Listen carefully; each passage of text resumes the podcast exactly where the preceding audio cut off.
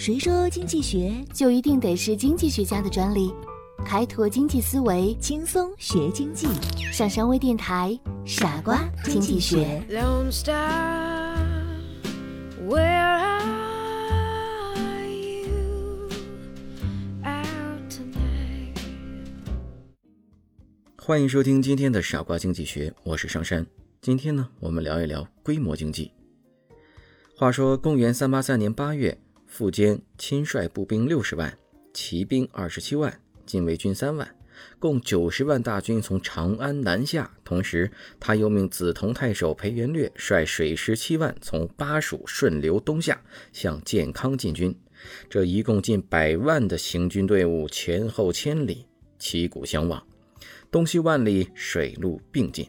东晋王朝面临生死存亡的危急关头。以丞相谢安为首的主战派决定奋起抵御。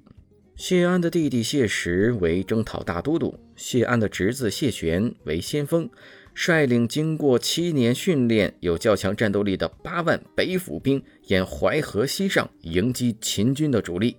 派胡斌率领水军五千增援战略要地寿阳，也就是今天的安徽寿县。又任命横冲为江州刺史，率十万禁军控制长江中游，阻止前秦军从巴蜀一带顺江东下。双方在淝水展开了激战，结果呢，前秦军大败而归，被歼和逃散的共有七十多万。苻坚统一南北的希望彻底的破灭了。两年之后，前秦灭亡了。前秦的军队规模可以说是非常大的。但最终还是吃了败仗。看来规模大不一定能产生必然的正面效果。规模经济又称为规模利益，是指随着生产能力的扩大，使单位成本下降，即长期费用曲线呈下降的趋势。若厂商的产量扩大一倍，而厂商增加的成本低于一倍，则称为厂商的生产存在规模经济。与规模经济对应的，则是规模不经济。一般来说，随着产量的增加，厂商的生产规模逐渐扩大，最终厂商扩大规模，使得生产处于规模经济阶段。产生规模经济的原因主要有四点：第一，随着生产规模的扩大，厂商可以使用更加先进的生产技术。在实际的生活中，机器设备往往有不可分割性，有些设备只有在较大的生产规模之下才能得到使用。第二，规模扩大有利于专业分工。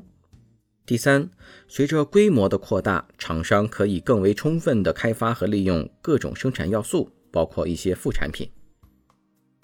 第四，随着规模的扩大，厂商生产要素的购买和产品的销售方面就拥有更多的优势。随着厂商产量的增加，这些优势逐渐显现出来。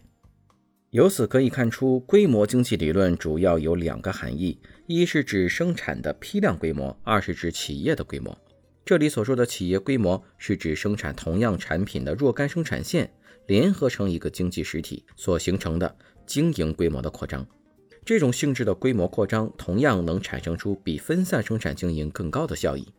这种效益主要来源于企业规模扩大之后，管理人员和工程技术人员的专业化。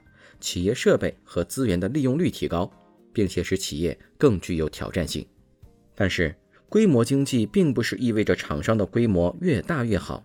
对于特定的生产技术，当厂商的规模扩大到一定程度之后，生产就会出现出规模不经济。